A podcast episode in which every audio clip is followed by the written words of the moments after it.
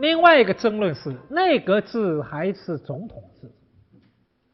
啊，民国初年的政治到底是搞内阁制、责任内阁，还是总统为上？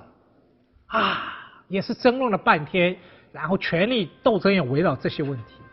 啊，国民党大家知道，宋教仁当然是志在搞责任内阁，是吧？他要做第一届总理。那袁世凯他们当然希望不希望国民党不大，希望要搞总统制，不希望是总统变成一个虚君啊悬在那里的，所以当时这个争论也一切围绕着这个手里。所以你们可以看到，民国初年啊，这个党争非常厉害，国会里面就是那个国民党和立宪党、进步党人就在斗斗党争。争争夺的核心就是要拼命要扩张自己的权利。那么这都很好，袁世凯作为一个从临时大总统，超然于党争之上，反而可以渔翁得利，上下其手，是吧？怎么上下其手呢？按照原来临时约法的规定，哈，这个总统任命地方官员啊，要总理附属的，啊，如果没有总理附属啊，这个总统命令是不生效的。好，袁世凯一看你们斗得这么厉害，他就在没有总理附属的情况下，他就开始罢免省长，任命自己人。竟然这个进步党人没有反应，国民党人也没有反应，就竟然让他得逞了，因为他们并没有把这个临时约法这个制度太当回事啊，所以袁世凯就通过这么一步一步的。来破坏制度，来建立自己的总统的独大。那么很重要的一个转折点，大家民国初年，民初政治很重要转折点就是宋教仁被刺杀，是吧？宋教仁在上海北站准备到北京去当总理了，没想到被刺杀了。刺杀以后，这个手脚做的很不干净，马上一查查出来，发现原来和袁世凯的党人有关系，而且牵累到了。总理赵秉钧，这是袁世凯的人，啊，证据非常确凿。当时，当时民国初年还司法还比较独立，上海闸北区地方法院竟然要传证总理到庭，哦，很厉害啊，很厉害，很难想象吧？啊，本来啊，宋案这个事情发生以后。国民党人是有可能通过制度的解决，就是通过政治斗争和法律斗争来占得民风的。因为袁世凯当时当时很被动，啊，不干不净，不干不净。但是在这个时候，国民党人开会，孙中山就当时力主要搞二次革命，最后国民党。匆忙发动二次革命，那袁世凯正中袁世凯机会，因为袁世凯就等着你革命，可以把你一巴掌打下去。那么，由于国民党在舆论当中输掉了道义，所以他在国会里面非常被动，所以国会里边这个第一大党这个位置就让给了这个就是说进步党人。进步党也很开心，好不容易有机会把这个国民党压下去了，啊，然后那个时候国民党在国会里面处处被动，然后袁世凯趁机又提出来说：“现在你看天下这么乱，没有我还是个临时大总统，是吧？临时工这不行，啊，这个要转正，啊，因为按照临时约法的规定，先要通过宪法，宪法通过才能选举总统。”袁世凯他们就就提出说，先选举总统，再来通过宪法。竟然两党都同意了，就让袁世凯啊就这样光明正大的当选了总统，啊，当选总统。因为两党都搞不动天下，只能请袁世凯。袁世凯一做总统，那就对不起，大权在握，那就对不起了。一巴掌把国民党打下去，宣布国民党是乱党啊！凡是参与这个动乱的这个国民党员，通通收缴国会议员党这个议员证，统统抓起来所以这一来，国民党是大大多数党大党，这个国会议员一抓，怎么样？这国会就开不成了，哈，七零八落开不成了。好了，最后袁世凯索性宣布解散国会，啊，重新来。所以你们可以看到这个问题是什么？就是两党当时忙于争夺最高权力，忽视了制度建设。所留下的一个恶果，忙于党争，啊，忙于党，最后让袁世凯渔翁得利，这是权力危机。那么再看权威，权威当然大家知道，在一个现代民主社会里边，最大的权威是什么？当然是宪法，是吗？法，啊，这个韦伯说有三种政治统治，一种是 Christmas。克里斯玛统治靠魅力，靠一个先知型的人物魅力统治，是吧？这毛泽东建立了新中国，毛泽东以他的个人魅力，那就 Christmas 这种方式啊。第二种统治叫传统型的统治，那就是按照规矩办，哈哈，按照传统的这个家法或者传历史传统啊，这就是传统的统治。第三种统治。韦伯就讲，现代的政治统治是法理型的统治，啊，法理型统治。所以，现代的民国应该是以制度为中心，以宪法为核心，建立一个法治 （rule of law） 啊，法治。但是中国人啊，通常讲到法治，会把和另外一个法治混为一谈，就是那个 rule。by law，就是借助法而统治，那种法治，我们现在想叫法治，是吧？制度的治，法治，是 rule by law，那是一个法家式的统治。中国也有法家，但是法家可可不是那个法治，the rule of law，法不是最高的，法只是君主统治者统治的工具而已，by law。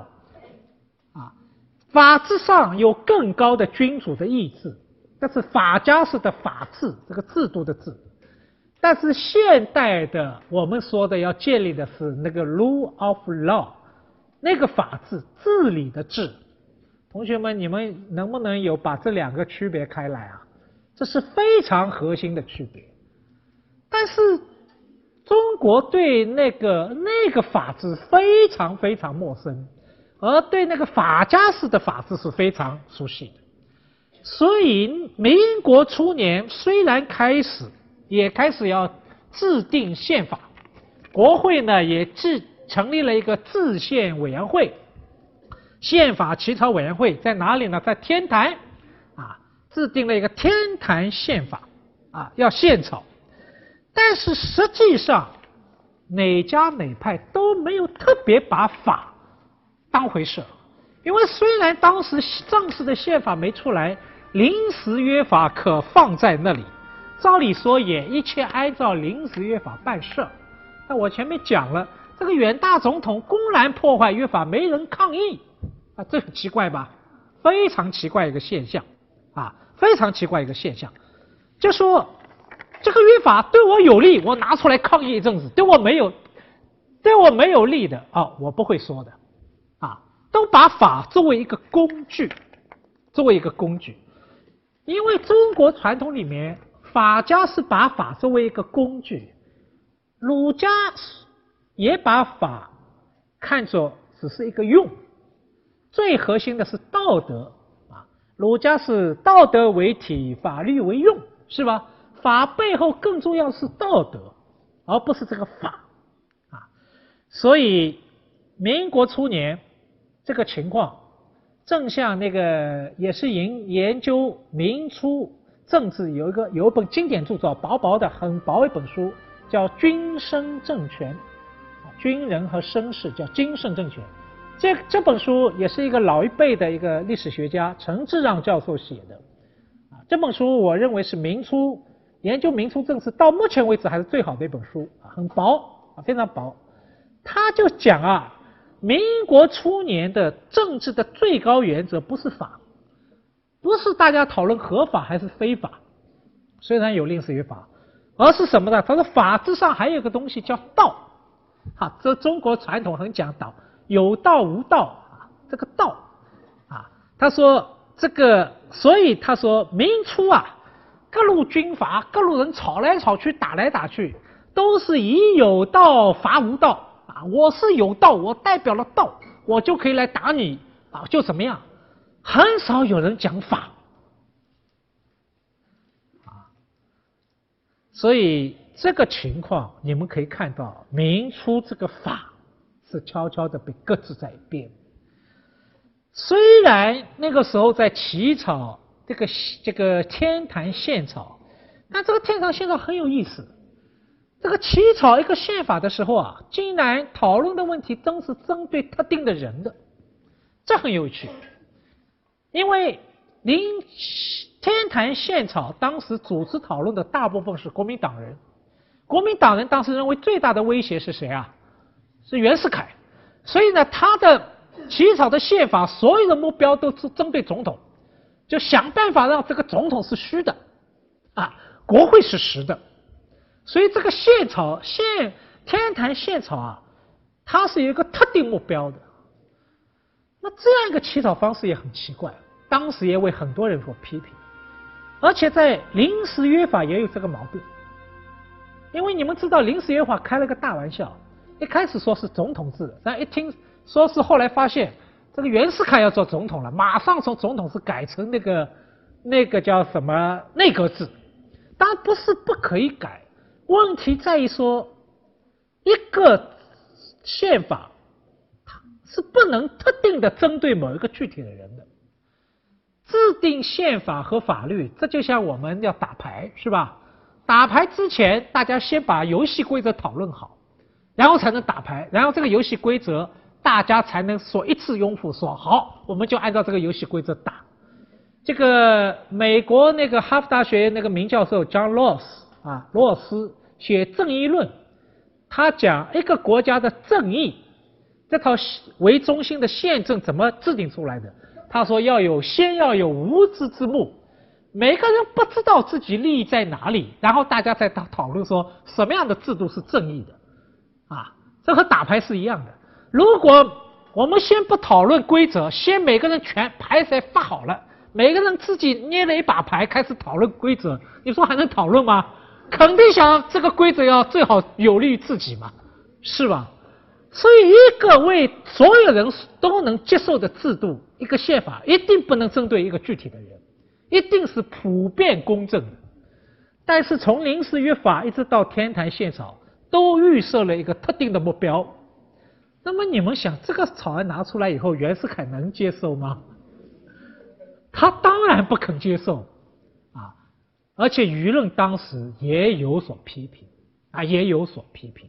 说这完全反映了国民党的一家党派之立场。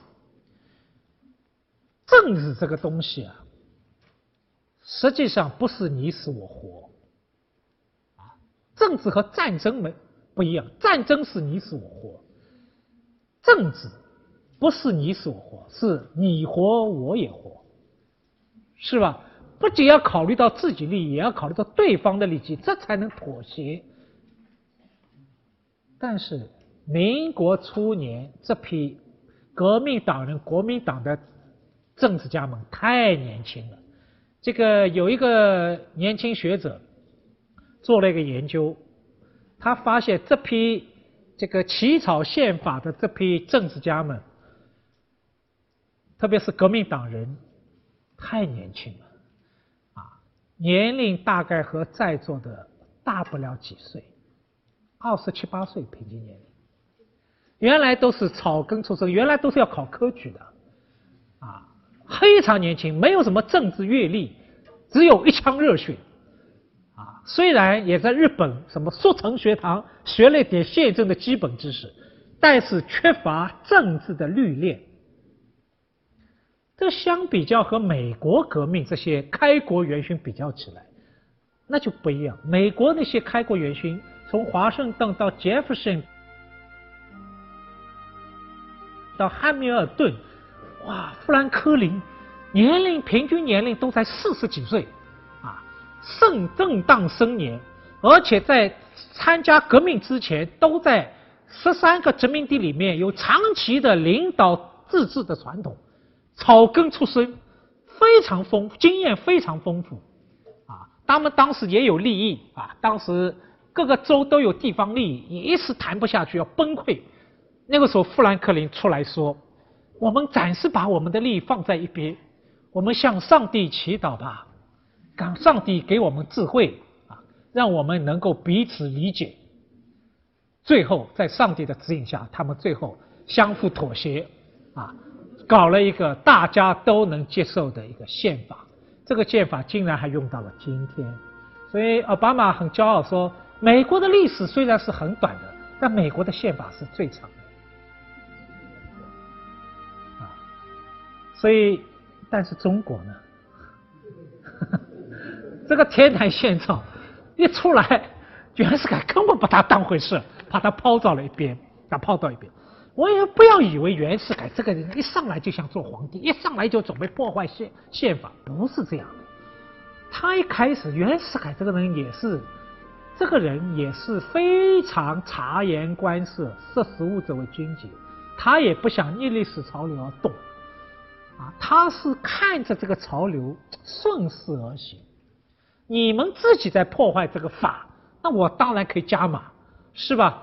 这个他是一步步借用这个机会走过来的，啊，所以最后一步一步让袁世凯得逞，最后这个东西宪法他也无法接受，抛到一边，最后他把国会解散，自己成立一个国民什么参议会，自己要通过一个什么法来选举他做皇帝。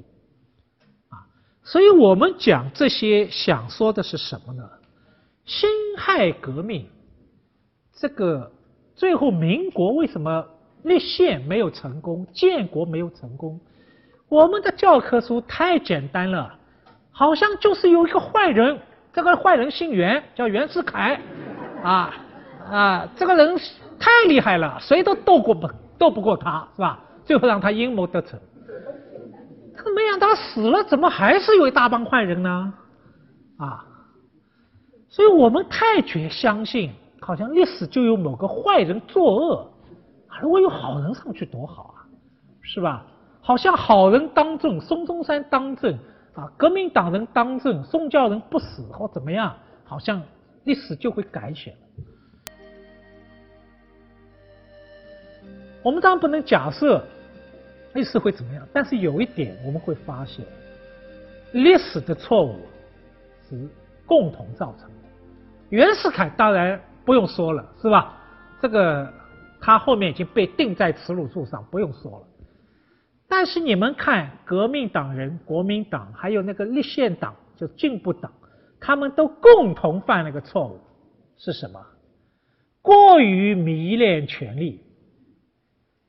而忽视了建立宪政的权威，权力他们只相信、只考虑、只关心权力在谁的手里啊，好像最重要的是掌握权力就拥有了一切，但是却没有忽视，即使好人当政，如果他拥有无限权力的话，他如果这个权力不受限制。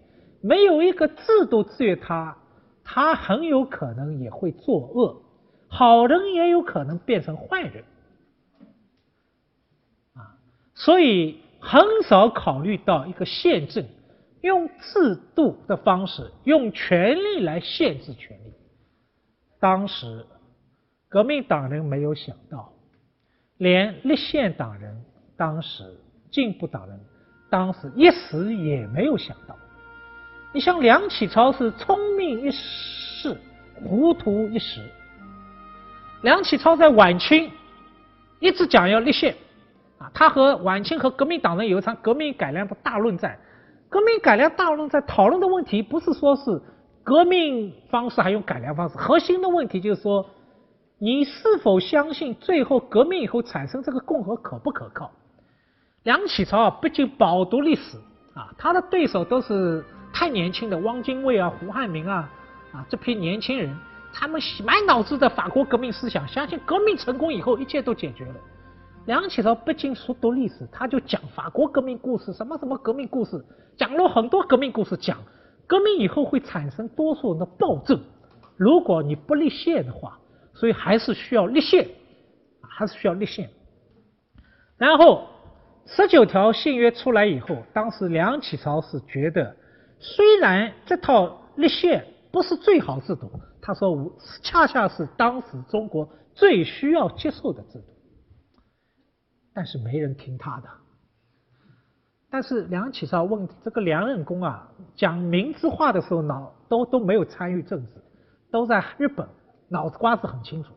等到民国建立以后，凯旋回来了，那么他当然作为一个士大夫，耐不住寂寞，要到政治里面去滚一滚，这下就糊涂了。”啊，有了利益，这就糊涂了。啊，那个时候他说呀，要要搞弘扬国权啊，适当的压抑一下民权，要搞总统制。那个时候他宪政就讲的很少了。他那个时候也相信要联元啊，来建立一个强有力的一个中央的权力。那个时候他开始在政政治里面滚跌塔滚爬的时候，他脑子也糊涂了。忘记了他一生追求的那个最核心的宪政这个东西，宪政的目标，一直到什么时候才记起来呢？最后到了头破血流，最后袁世凯开始要称帝了，然后梁启超叛而起，说意在所谓国体问题在。梁启超意思说，我一向认为国体的问题是不重要的。国体是什么意思啊？就是君主制还是共和制？就是权力掌握在君主一个人手里呢，还是掌握在共和所有人手里？他说这个问题不重要，重要的是政体。政体是什么？政体就是这个权，这个权力是否受限制，是否立宪。所以他说我梁某人只问是否立宪，而不问是国体是什么。所以这个啊。后来，梁启超开始又重新讲宪政，讲立宪，但这个时候已经他已经不重要了，他的声音已经变成非常边缘，边缘。所以我们回顾这段历史，我们讲民国初年啊，从革命开始发生，就开始注重权力，一直到革命无法建立新的一个民国，有民国之名而无民国之实。今天过了一百年。也许我们可以说总结出两条经验。第一条啊，我们知道改革是双刃剑，既可能成为革命的替代物，也可能成为革命的诱发剂。那么要避免成为革命的诱发剂，改革一定要彻底。第二条啊，新的一个制度转型最重要的制度是制度。是立宪，是宪政，建立以宪政为核心的权威，而不是依靠某一个人啊，过重的相信权力掌握在谁的手里。这就是辛亥百年留给我们的历史的一个很沉重的一个教训，值得我们今天过了百年以后，我们重新来反思。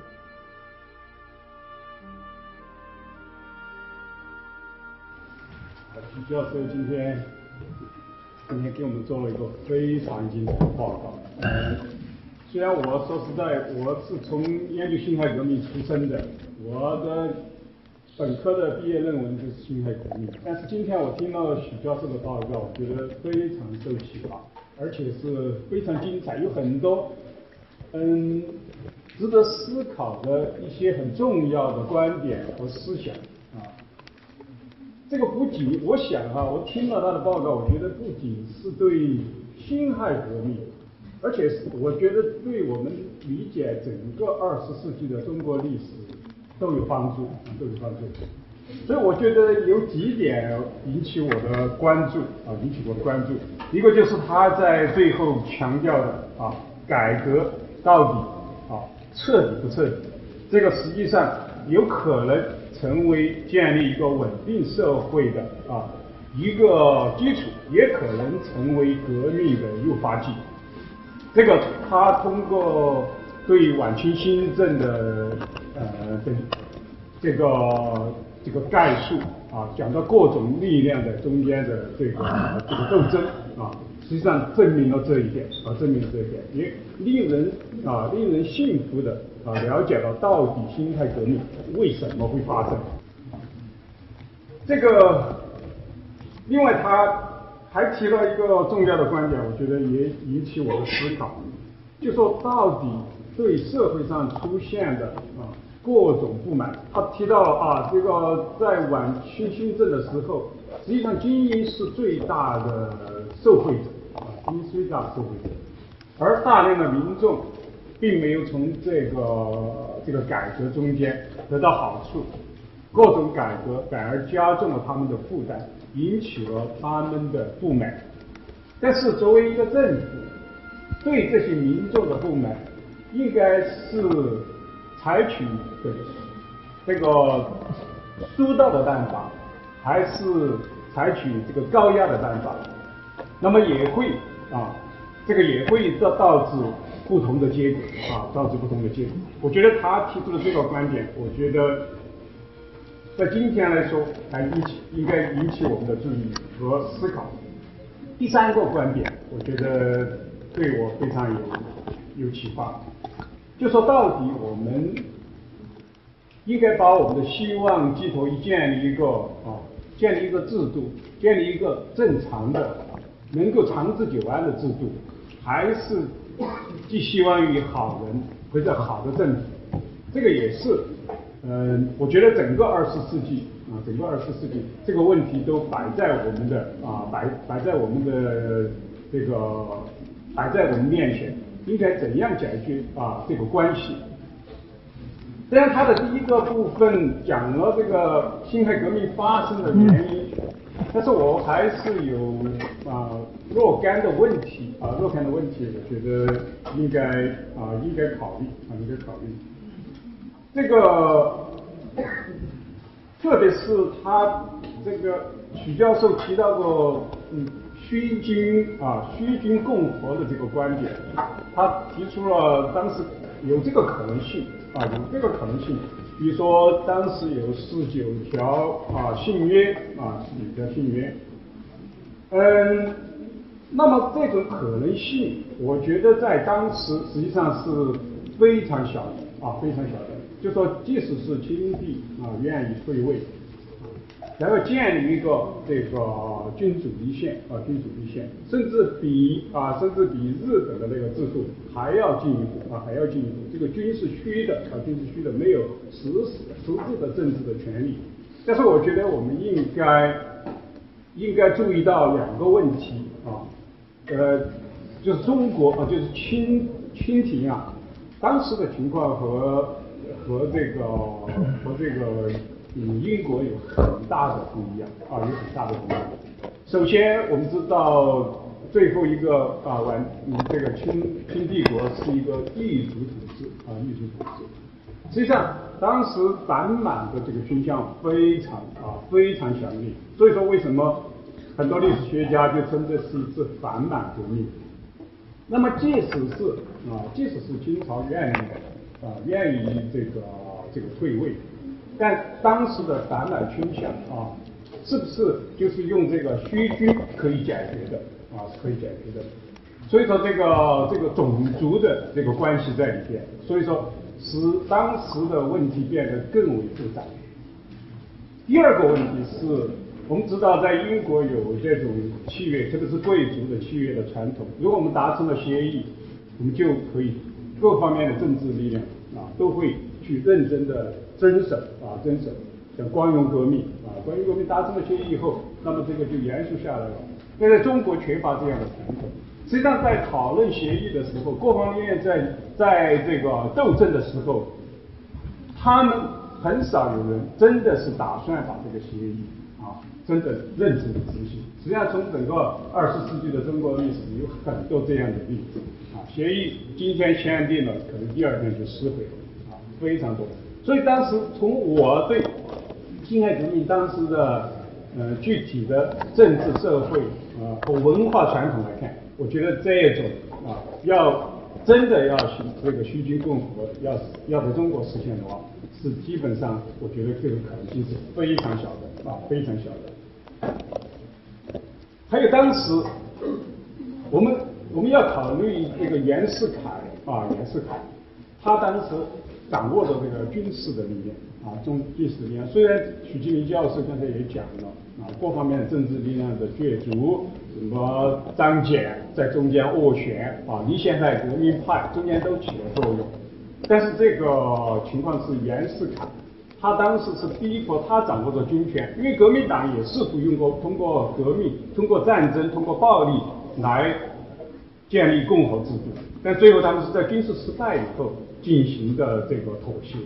所以袁世凯掌握了军权，那么在建立了临时啊这个临时政府以后，实际上话语权实际上是掌握在袁世凯手中的，革命。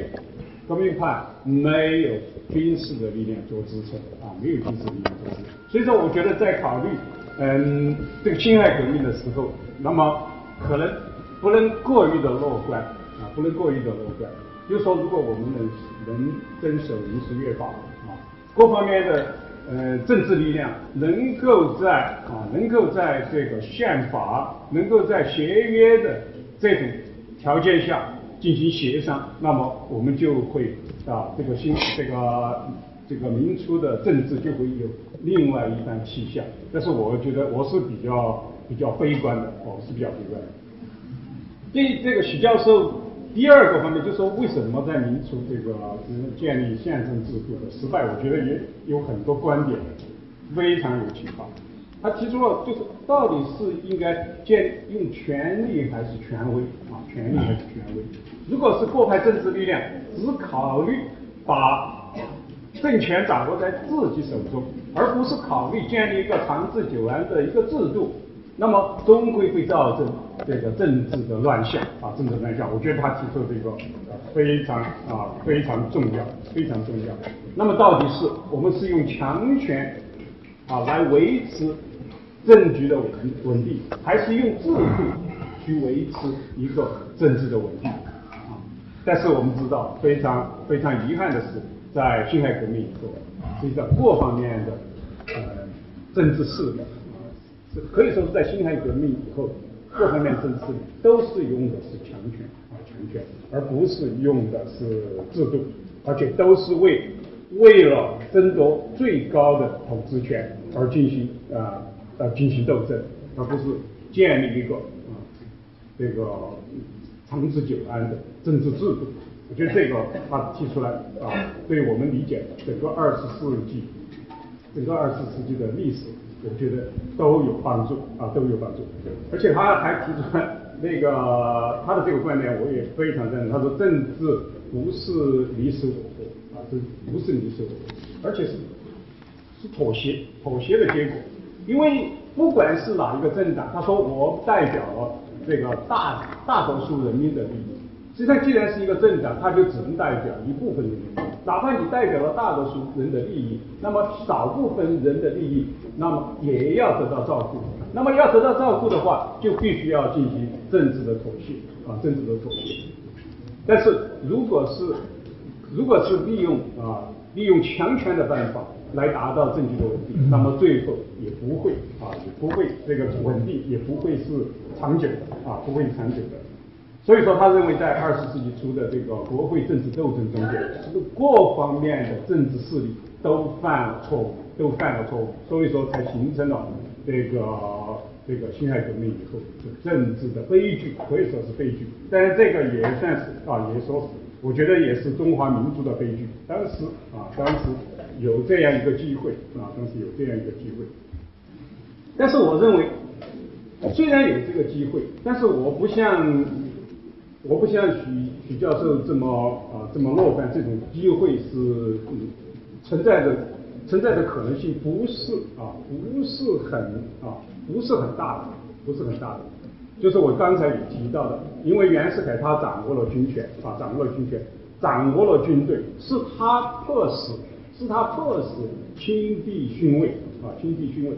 虽然刚才许教授许教授把呃辛亥革命和这个美国独立战争华盛顿啊，华盛顿他们在讨论建国的时候做了比较啊，做了比较。但是我们知道华盛华盛顿人是吧，杰克逊这些早期的这个美国革命家，他们是在战争中间啊，他们用他们用军事的权利争得了他们的独立权，然后这批人来。讨论啊，制定宪法。当然，华盛顿他个人魅力、个人的政治理想啊，当然起了很大的作用。但是我们也知道，华盛顿他本人就是这个独立战争中的啊美美军的总司令。那他和这个袁世凯啊，可以说存在，可可以说是天壤之别啊，天壤之别。因为袁世凯他当时掌握着军权，即使国民党啊，其他的啊，其他的这个国会啊，国会领导人。他们想啊，他们想这个，嗯嗯，这个通过通过这个和袁世凯的进行国会斗争来得到权利。但是如果没有军权做后盾的话，这个理想也很难实现的。啊。那这个就是我的一个大概的感想啊。对，我要特别声明一下，第一段是一个是一个引子，这个暖场的引子，这个。但是不是我编造的，是有出处的，是来自于唐德刚。我也知道唐德刚经常会有渲染，是吧？但我特别说明一下，这不是信史啊，姑妄听之，来说明一下这个当时辛亥革命所爆发所具有的戏剧性而已。接下来我们就开放给同学们提问，而且我这提问不是提问一个我问一个，呃，回答一个。呃，我们开放一段时间，我综看看综合回答一下，好吗？哎，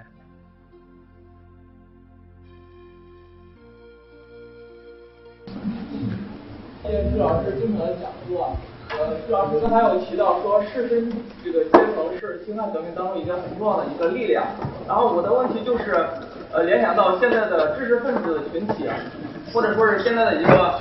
呃，姑且姑且称为士大夫阶层吧。我们现在理论界存在的这个新左派和自由派，他们的这种论争，呃，徐教授如何看待这个问题？徐老师刚刚一直在讲路线，还有法治，当然我觉得这是很重要的。王老师也提到，这对于整个二十世纪的中国历史来讲，是一个很重要的题目。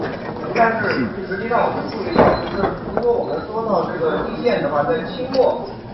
从新的就是之前这一段时间来看，我觉得是有现实意义的。但是辛亥革命这个时候，那么多的省已经独立了，整个的权威已经丧失了。这个时候你来建立这个权威，那么真的建立得起来吗？我们知道，呃，刚刚王老师也讲到，袁世凯是有这个军队的，他不但在政治上有影响力，而且他的军队是很有实力的。但实际上我们看到，他在维持他的这个权力的时候，都遇到很大的问题。那么这个时候。单单来讨论一个宪法，一纸宪法，它真的有现实意义吗？这是我的问题。嗯，好，好，好。嗯，老师刚才就是讲的说，他反映一个问题，就是说是，我觉得当时各势力之间的争夺嘛，有可能是导致相当于立宪的一个正当性找不到一个源头，这不是说立宪。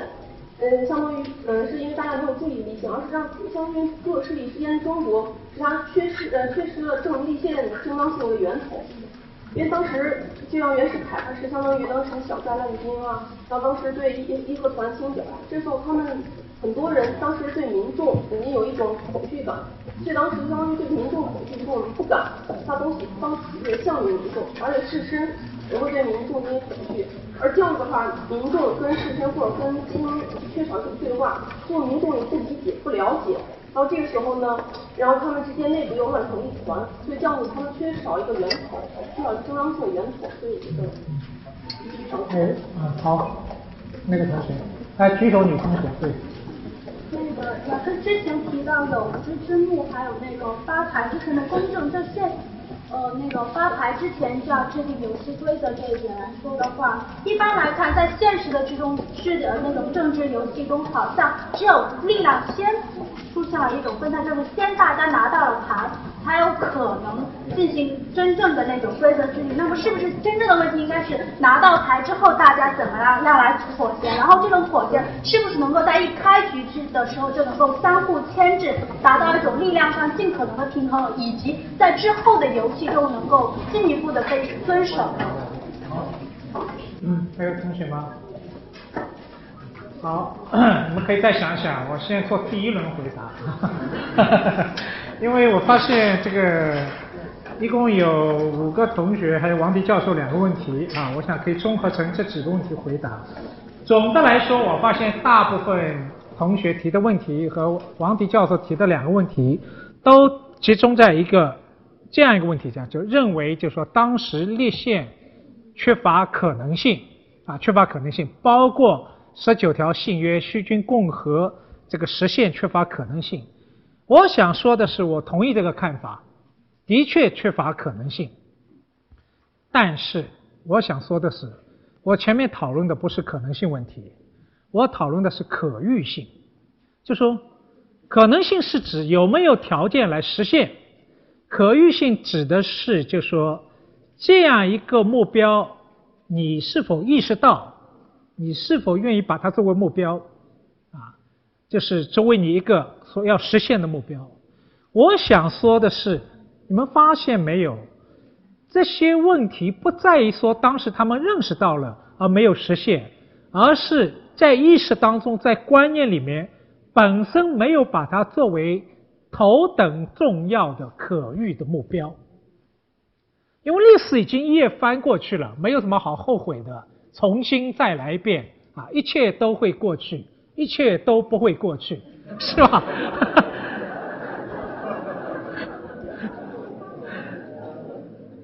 假使你今天参加上海的高考作文，就这个题目来说，你发现一切都没有过去。我们今天又重新面对着这些问题，难道我们今天在一起来讨论可能性吗？可能性也许是事后来讨论的。恐怕首先我们在观念上要讨论一个可遇性，是否是值得追求的，这是可遇性。而我想说的是，在清末明初这个意识这样一个目标，那些各党各派都没有把它作为一个最重要的可遇的、值得追求的目标，这是当时的一个很重要的问题。这是其一，我想这个应该我们从这个角度来说。第二，可能性，当然从事后来说，我们都可以说不太可能，哈 哈啊，不太可能。但是人的历史，历史是由人来运作的啊，一旦可运的目标发生变化了，一些不可能的事情也发生了，也会成为可能。啊，也会成可能，因为人在历史当中，他毕竟有时候是被某种观念的力量所摆布的，啊，所以可能性这个问题来说，从事后来看，的确可能性都不大，因为我们会证成很多很多毫无问题。但是我们想说的是，更重要的，当这一切翻过去以后，怎么让一些不可能的东西成为可能，啊，成为可能。可能性是创造出来的，这种创造是需要一个目标、一种值得追求的这样一个信念去追求的。如果连这样一个信念都没有的话，各家各派连这些共识都没有的话，当然不可能，当然不可能啊。我想这个大的问题，我呃，我我做一个理论性的回答。那么，嗯。刚才有个女同学的问题很好，就是那个拿到牌之后的妥协。当然，罗尔斯是一个假设，他说一个正义的制度啊，他设想是无知之幕下大家都能同意，但是他并不是做了一个历史性的论证，说真的有这么一个历史当中有一段空白，说每个人都不知道自己利益，大家要制定规则，这仅仅是一个假设。那么我们活在历史当中，每个人都有自己利益的，也有自己的信念。不可能是完全的无知之幕啊。那么在民国初年，国民党也好，进步党也好，袁世凯也好，手中是捏满了牌啊，有些是好牌，有些是坏牌啊。但是捏了牌以后，依然是可以谈判的，是可以妥协的，是可以交易的。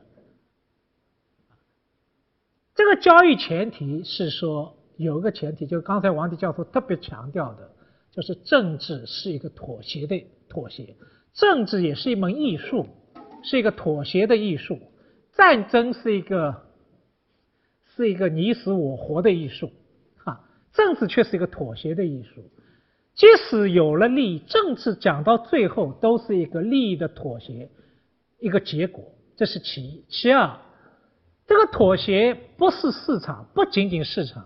妥协的双方，毕竟大家要共享一些价值，啊，之所以美国的这些开国元勋们那个时候的利益冲突大概不亚于民国初年这些这些这些人吧，啊，利益冲突也非常之大，啊，这个小的州就怕怕被大的州吃掉，啊，大的州呢，这个当然希望更大的扩张中央权力，相互冲突也很厉害。但是为什么最后竟然谈谈成了呢？这背后大家有些共同的价值观念，因为要建立一个美利坚合众国，这背后有些共同的目标，使得最后他们开始说可以放弃一些自身的利益，然后利益和利益之间，在这个共同的价值目标里面获得一个妥协。但是中国你发现没有？民国初年里边。这些共同的价值目标是缺乏的，是混乱的。这革命来的太快了，这个民国所需要的这个，所我们说的背后的政治文化是缺乏的。啊，这个新的民国背后是没有魂的，除了制度以外还要有魂，这个魂是不具备的。而美国在宪法颁布之前，这个魂已经存在了。存在这个五月花号船那里，当五月花号船在还是在大西洋上行行驶的时候，那个魂已经存在了。这个魂后来成为十三个殖民地的他们的精神灵魂，所以他们虽然有利益冲突，但是这个魂是共同的，最后能够比较容易达成共同的一个制度，但是。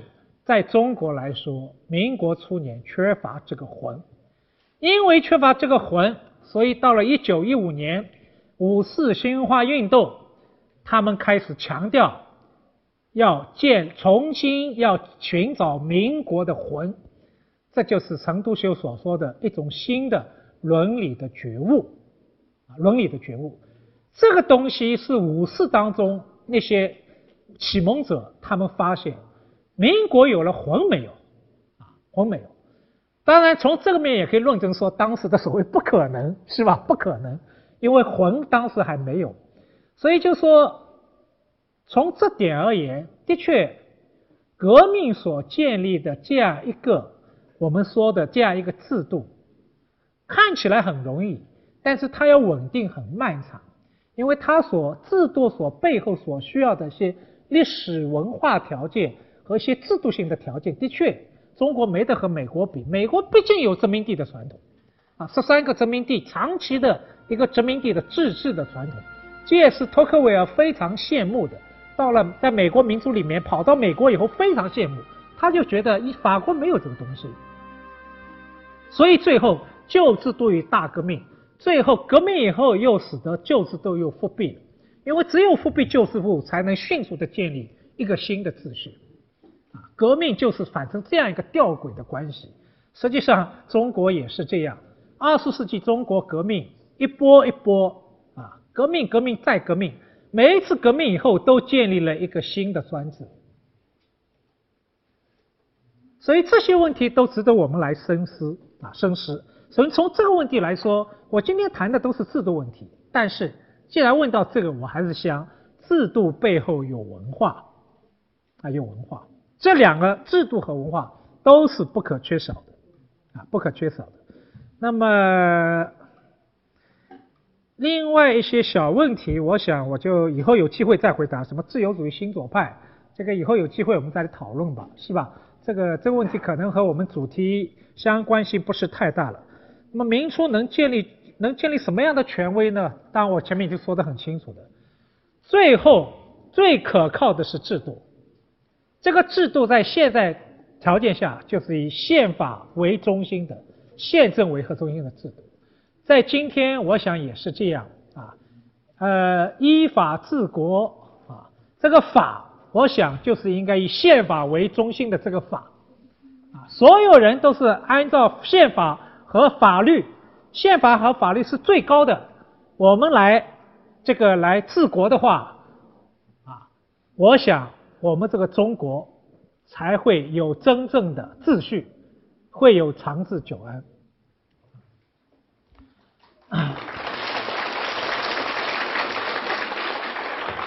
那个，我们还有十分钟时间，可以有第二轮问题哈。